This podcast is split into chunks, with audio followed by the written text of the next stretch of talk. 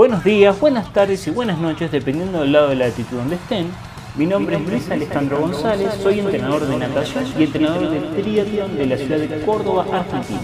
Sean todos bienvenidos a mi proyecto personal, AG Entrenamiento, en donde intentamos crear un espacio de intercambio de ideas, debates, entrevistas a otros profesionales sobre diferentes temáticas, expresar ideas y tratar de compartir la experiencia que uno va aprendiendo en el campo con la intención de abrir nuevos caminos para los demás. El foco y el alma de este podcast es devolver un poco de lo mucho que a mí me han dado todos estos años y llamar al debate enriquecedor.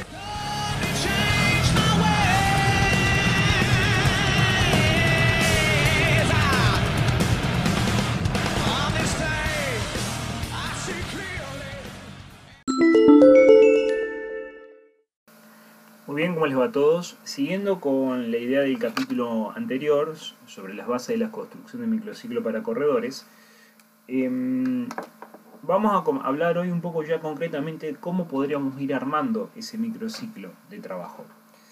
Vamos a hablar desde los volúmenes recomendados o medianamente recomendados por tablas generales, eh, de los ritmos seleccionados en función a lo que hablamos en la clase anterior, que fue eh, en función en, qué momento del desarrollo de la vida del deportista está. Y eh, a partir de ahí vamos a ir tratando de dar algunas ideas de cómo se podría ir armando ese microciclo y eh, qué diferentes visiones del microciclo hay. ¿sí? Bueno, comencemos. Vamos, voy a poner un ejemplo concreto. acá, no acá, discúlpeme, ya no estoy más en Argentina, estoy afuera. Pero en Argentina hay eh, dos, tres eh, media maratones interesantes que son primero la de la ciudad de Buenos Aires, después la de la ciudad de, de la media maratón de Rosario, que a mí me gusta mucho más que la de Buenos Aires, y eh, podríamos hablar la media maratón de Mendoza. ¿sí? Entre esas tres creo que por turismo me quedo en la de Mendoza. Pero bueno, palabras aparte.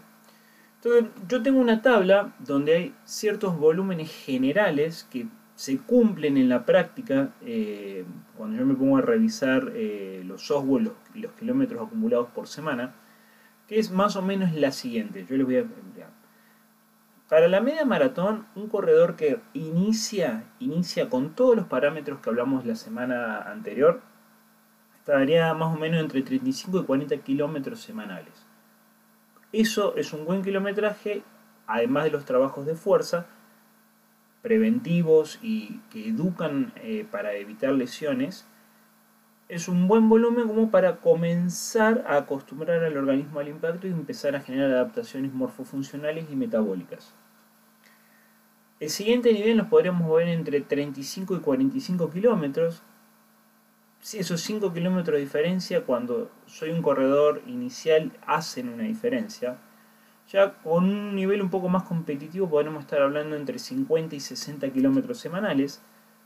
Con un nivel ya más competitivo podríamos estar hablando en un nivel 4, supongamos, entre un 70 y 80 kilómetros semanales. Y ya un buen kilometraje de un, de un corredor hecho y derecho serían entre 100 a 120 kilómetros semanales. Fíjense que hay un sentido de progresión, porque también hay que adaptar al organismo al impacto y también a la vida del deportista que tiene que poder eh, organizarse para poder realizar estos tipos de entrenamientos. Eso es otro tema aparte, pero bueno, eh, esos son los volúmenes más o menos eh, que se sugieren. Vuelvo a repetir, si tuviéramos que hablar de 5 niveles de progresión, el nivel 1 estaría entre 35 y 40 kilómetros semanales, el segundo nivel estaría entre 35, 45 a 50 kilómetros semanales. El tercer nivel estaría entre 50, 60 o casi 70 kilómetros semanales. El cuarto nivel estaría entre 70, 80 a 90 kilómetros semanales. Y el último nivel estaría entre 100, 120 y a veces yo he llegado a tocar los 133 kilómetros.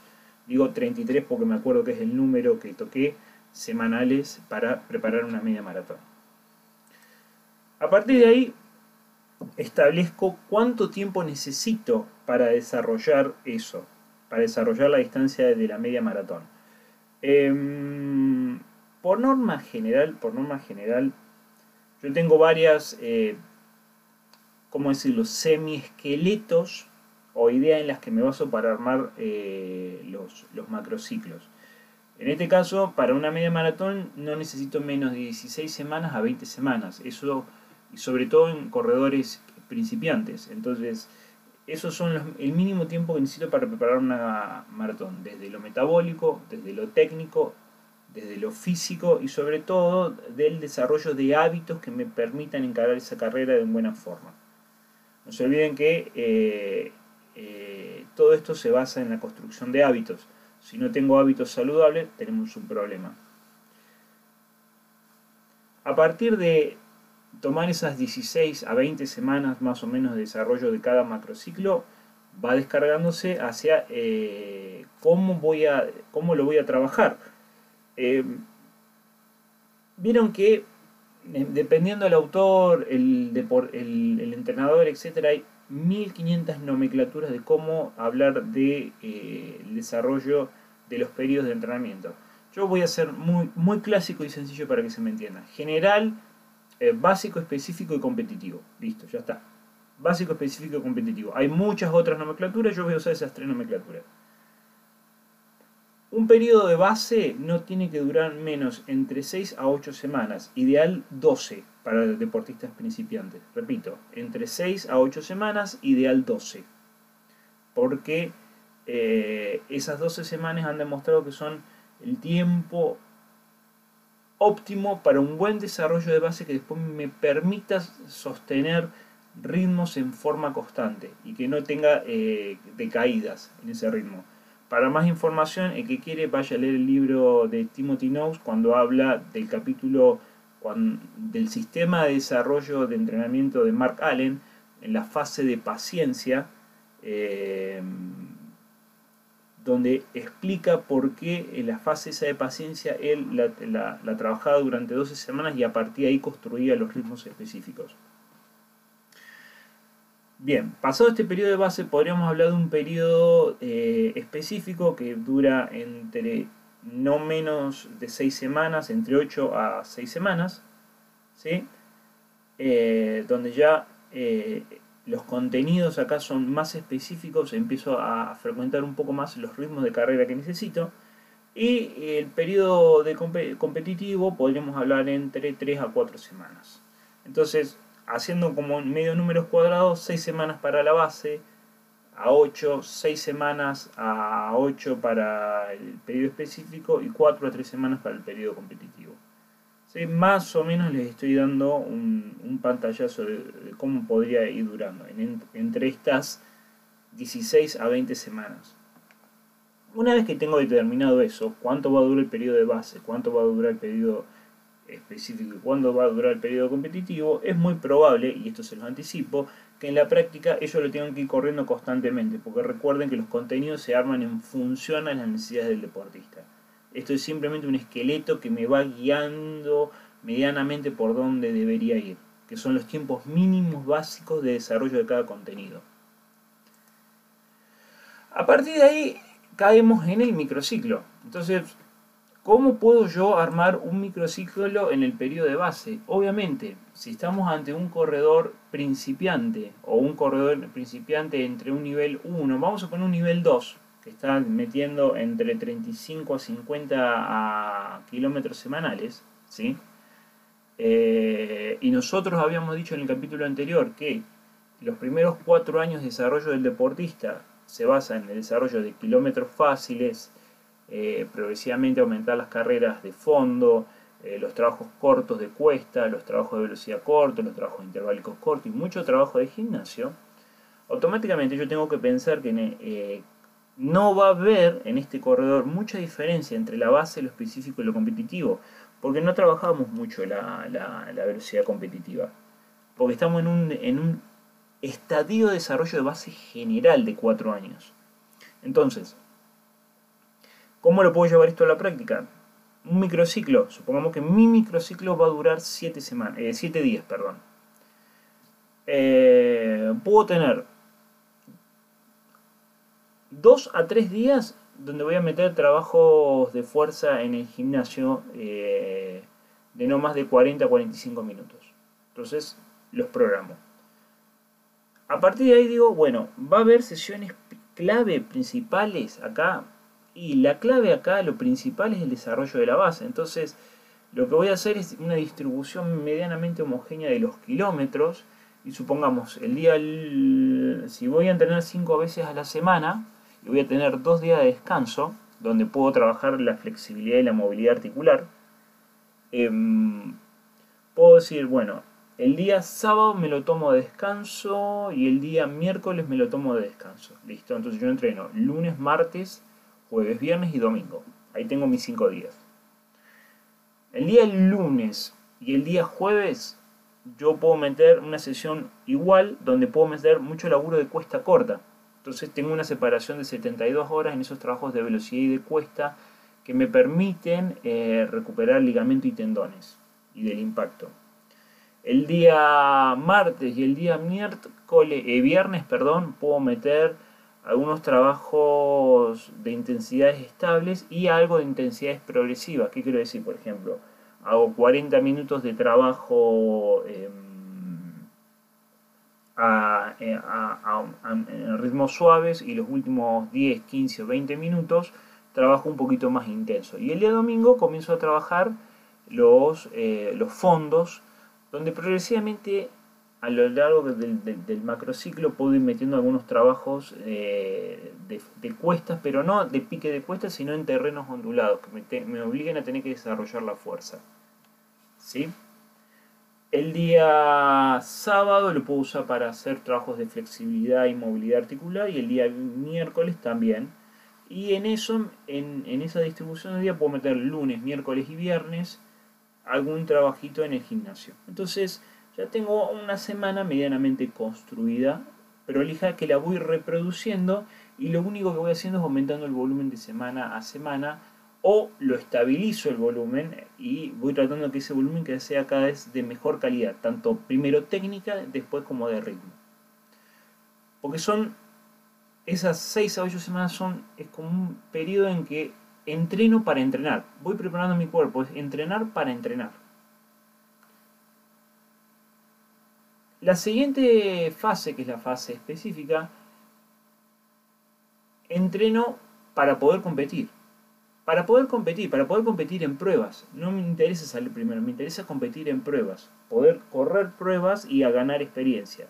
Entonces, mantengo los trabajos de gimnasio, mantengo los días de trabajo y los días, supongamos, voy desarrollando cada vez más piques encuestas o cada vez la cuesta un poquito más larga.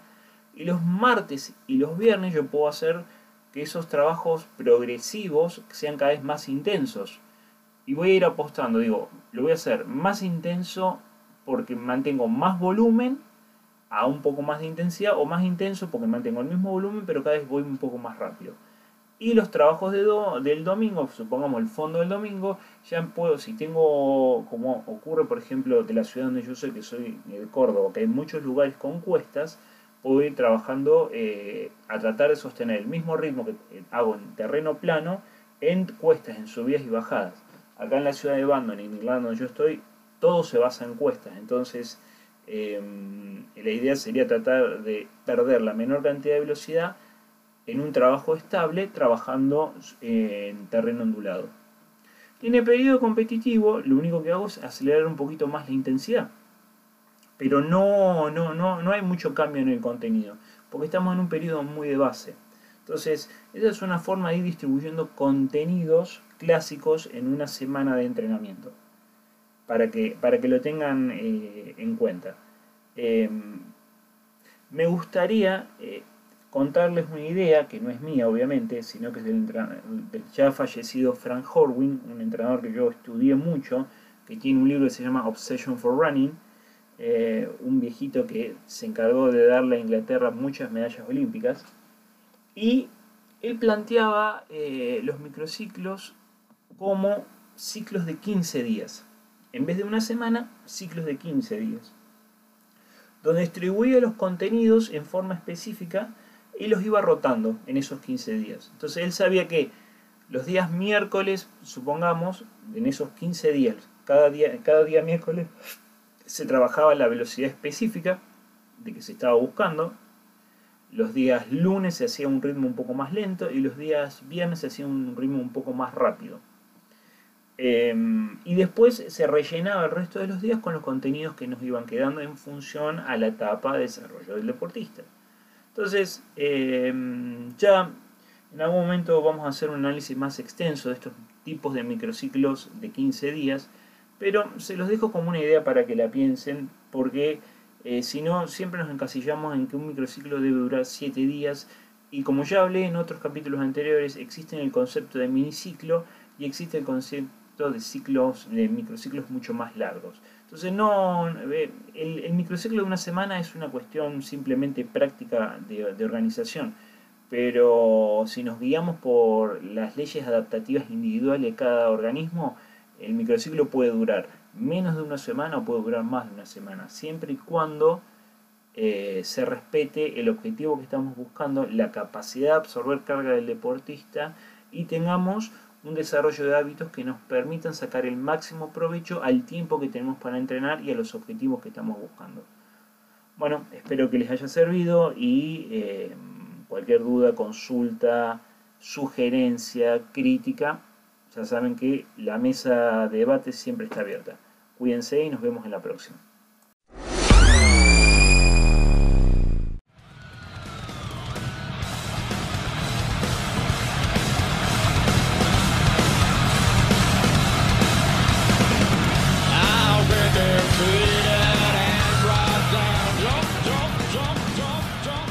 Espero que este capítulo les haya gustado. Recuerden transformar las palabras en acciones ya que este es un camino de un eterno aprendizaje y la acción siempre tiene el lugar principal.